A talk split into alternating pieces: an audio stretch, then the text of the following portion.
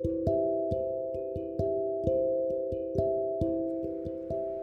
んばんは漁師場調整士の中村ひとみです。えー、今日は8月8日ですね。えー、ライオンズゲートと、えー、騒がれてますがまあ確かにうん。なんか確かにねこうエネルギー多いっていうか何て言うかな軽いっていうかそんな感じはしますね。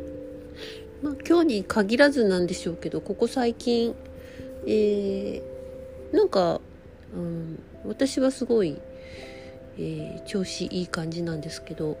逆にやっぱり、えー、まあ日頃あの非常に、まあ、重い状態で、えー、日々送ってきた方とかちょっと高齢の方が急激に、えー、まあ、病状が悪化したりとか、えー、まあ、お亡くなりになるとか、うん、なんかですねあの聞きますね。えー、まあねいろいろ、えー、世代交代していく時が来てるのかもしれませんね。えー、ということで皆さんはどうでしょうか？体調は、えー、すこぶるよろしいでしょうか、えー、そうですね。今日ですねあのさっきあのインドのあきこさんの、えー、ライブが YouTube でやっててそれで、えー、て寺寺澤孝子さんっていうあの福岡の方ですね。えー、が出ててインプラントのね話をしてたんですよね。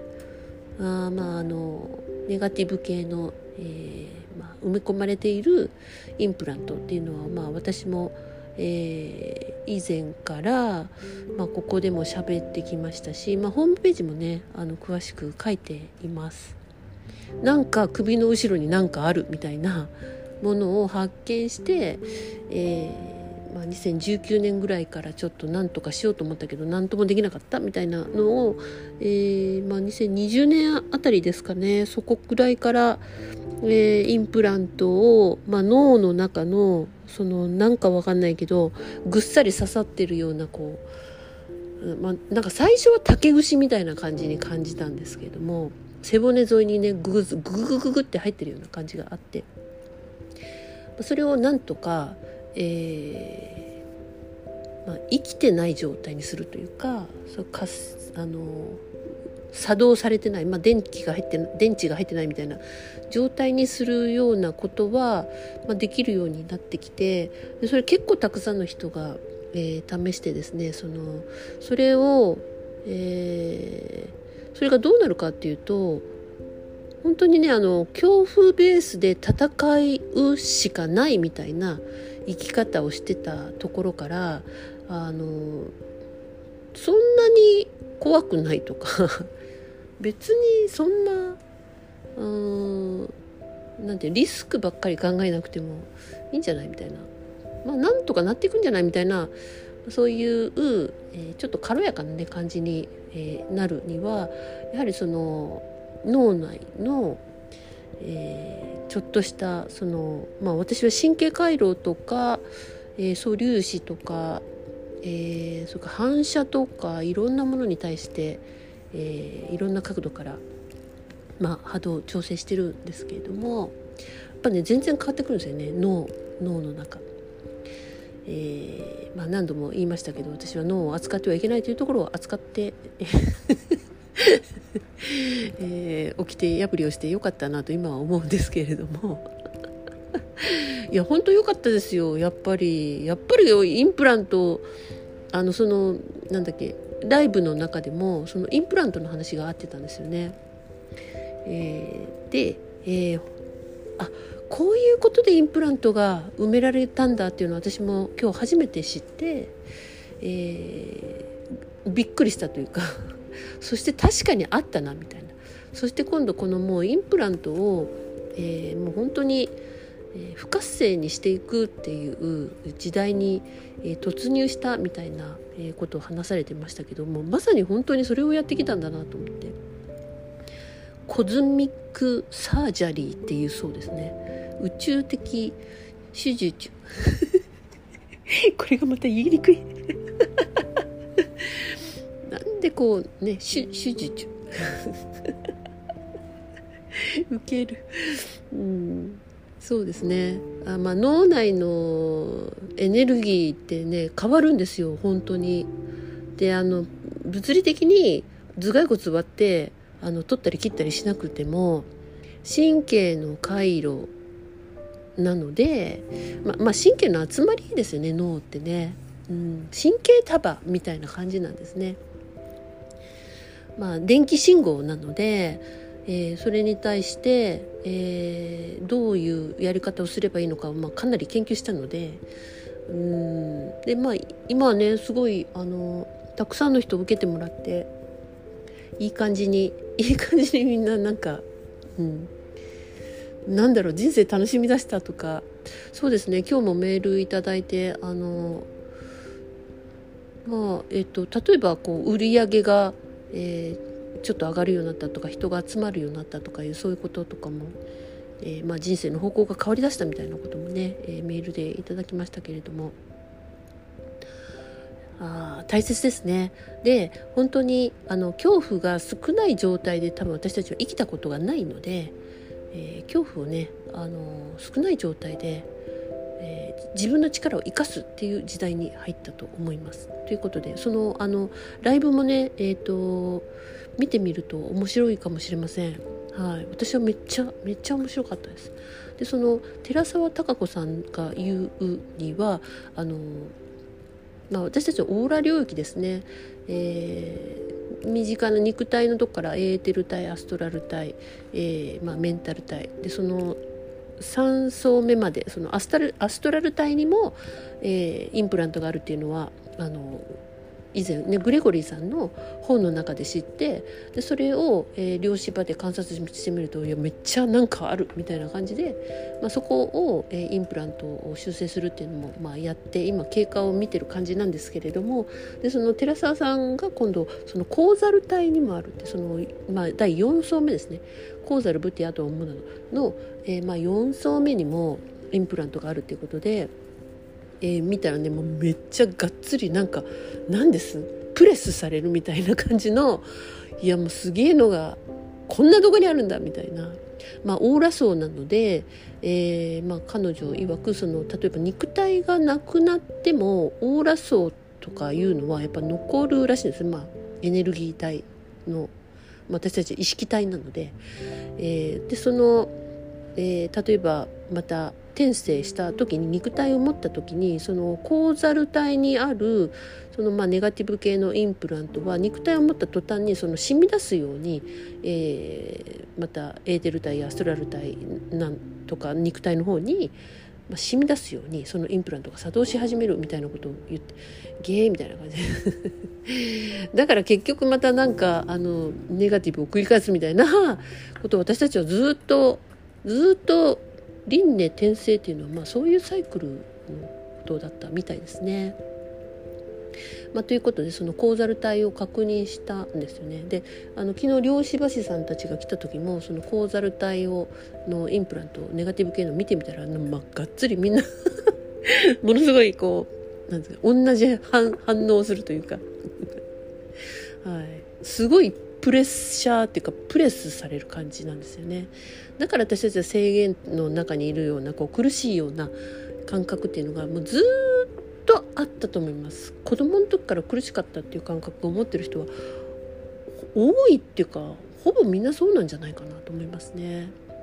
まあ、そういうインプラントがあるからこそその戦いや、えー、が終わらない世の中になっているしあま幸せよりもなんか、えー、我慢するとか競争するとかね戦う勝ち残るみたいな感じになっちゃうっていうことなんですね。まあ、なんでね本当ここら辺からあの加速的に自分の方向を変えたい人とか本当に飛躍したいっていう人はねあのどうぞまたあのホームページを見てですねちょっと受けたいという方がいたらどうぞあのおっしゃってください。ということですね今日あこれで話終わりそうになっちゃったんですけど えっと今日お題はですね、えー、満たすことで進めるという、えー、お題です。えー、そうなんですよもう満たすことでしか進めないと言った方がいいのかもしれません。えー、私たちは今まではだからまあそのインプラント系のこともまあすごいあの、まあ、インプラントなんでねその要は何ていうのコンピューターのソフトみたいな感じでずっと作動してるのでその自分を満たすことっていうのをやっちゃいけないって思ってたりとかうん自分よりも人周りを自分が犠牲になって満たさなきゃいけないとかそれから人に満たしてもらおうその搾取したりそう支配したりとか、えー、そういうふうなことで自分が自分を自分で満たすみたいなことは、えー、やってこなかったと、えー、思います。えー、やってきた方がいるんだったらすげえと思います。そうでやっぱ自分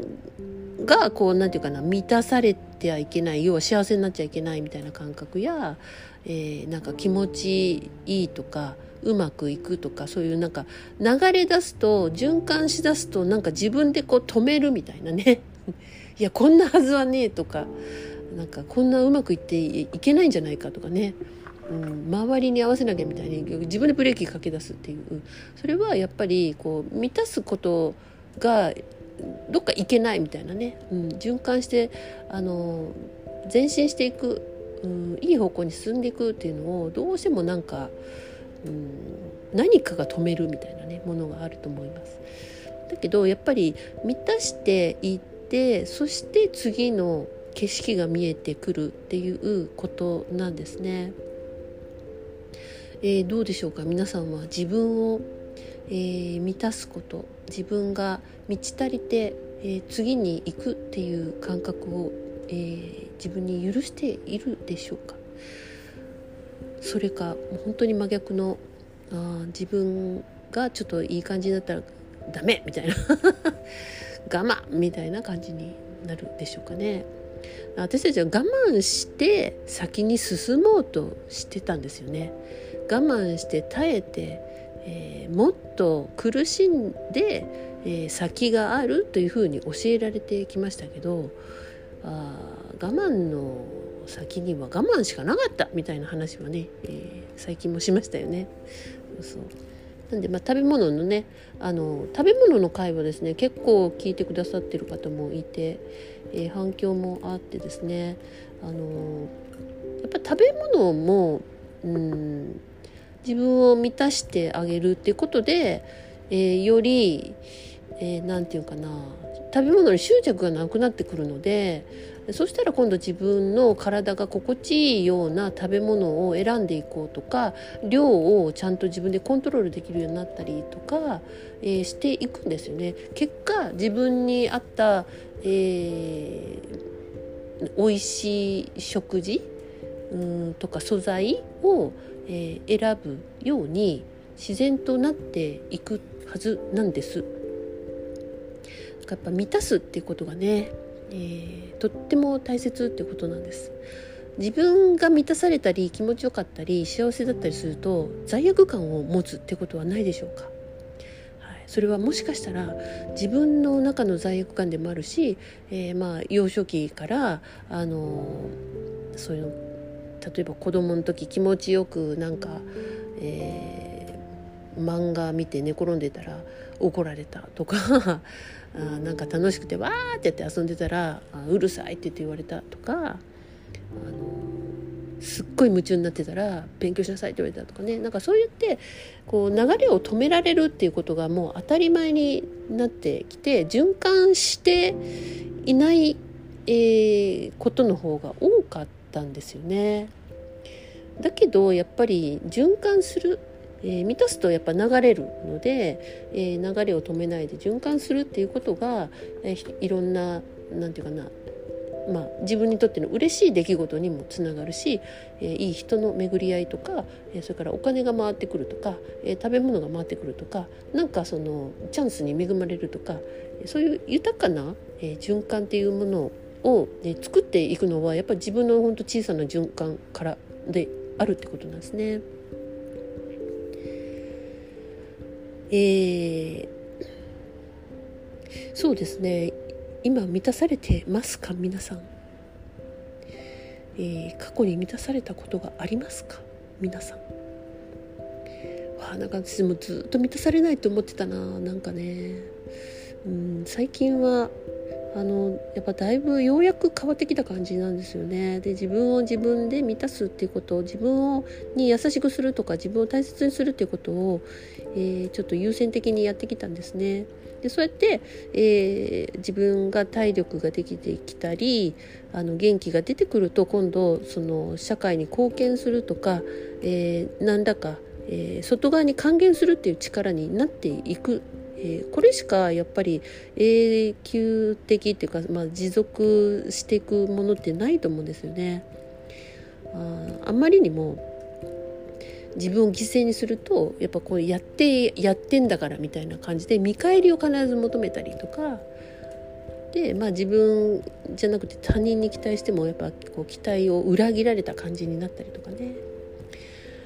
あお金を使ってね物で釣ってもやっぱりそれはそれで、まあ、それだけじゃないですか。うん満たされるって、えー、いう感覚はなんかつかの間みたいなね感じかもしれません。だからやっぱ自分で自分を、ね、満たしていく。うん、あこれはまあ何からじゃあやったらいいのかっていうとまあ何からでしょうね何からだと思いますか？自分から？そうですね。自分でちょっと自分に聞いてみるといいですよね。まず何をしたら満たされるのって？自分で、まあ、ちょっと満たされることしようか？みたいな感じで、えー、あえて言うならばあのまあ生理的に、えー、満たすっていうところから始めてみるといいかもしれません。えー、自分の食べたいタイミングで食べたいものを食べるっていうことも、えー、ね、あの前回あのもうすぐホルモンが変わるっていう話もしましたよね。はい、自分を応援する風な、えー、意識になっていくとそのやっぱり生命力が上がるような,、えー、なんて分泌液とかね、まあ、ホルモンの状態になったりしてきます。だからまずその生理的なこと、まあ、食べることや、えーと、自分が眠りたいなっていう時に寝たいだけ寝るとかあの休み？はい。自分の休みの時に休んでても気が休まらないっていう人も結構いますよね。こんなことしちゃいけないっていう気になるとかね。それも何らかその過去のえー、まあ、幼少期からの,、えー、その流れを止められたっていうところから、えー、休んでちゃいけないとかねこんなことしちゃいけないみたいな、まあ、脅迫観念に駆られている何かうんあったんですよ頭で忘れてても。でそれを、えーまあ、肉体、まあ、波動を保持しているので、えー、それがなんかね波動あの作動するんですね。それでなんとなく、えーと、神経が落ち着かないみたいな感じになったりするかと思います。まあ、そういうのは本当波動で、えーと、ちょいちょいと調整すれば、まあ、なんとかあ影響が少なくなるってことがあるので、まあ、量子場調整でもいいですし他のなんかあなたの好きなメソッドでもいいので、えー、そういう波動をね、えー、ちょっと変えていくっていうことは有効かと思います。うん、トイレに行きたい時に行くとかもねそうですしうん。例えば手をつなぎたい時につなぐとか、うん。ね。まあ、恋人同士だったらそういう、まあ、遠慮とかもなるべくないような状態にしていけば非常にスムーズだと思いますね。まあ言うは言うは簡単だけどって。思いますよね。だよね。だけどいいんですよ。まずそうやってあの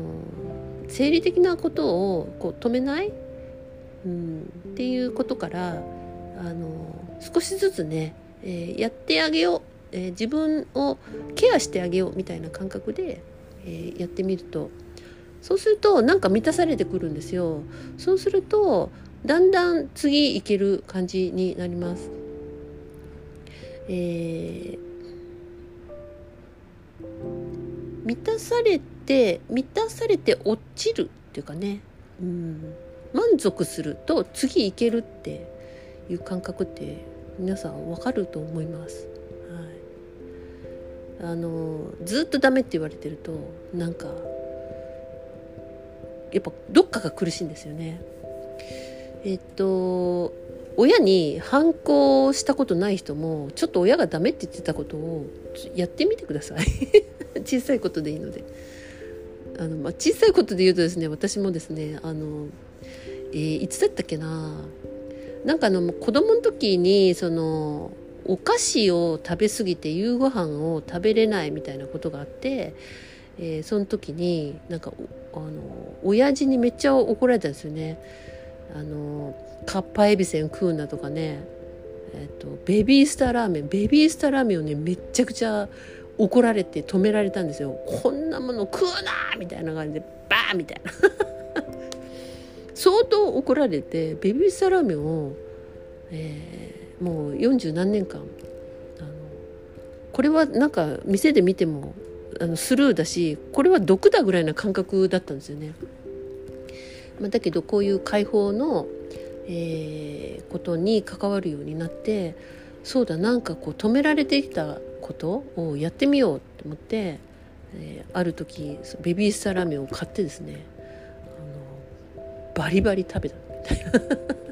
そうするとなんかこう親父の言いつけを破った感じでめっちゃ美味しい感じがしたんです。なんかなんだろうちょっと誇らしかったですね自分がね そうですねだから何でしょうね自分がやりたかったことをやれなかったことをちょっとやってみるみたいなあそれが親がダメって言ってたことでもちょっと許せる範囲であるなら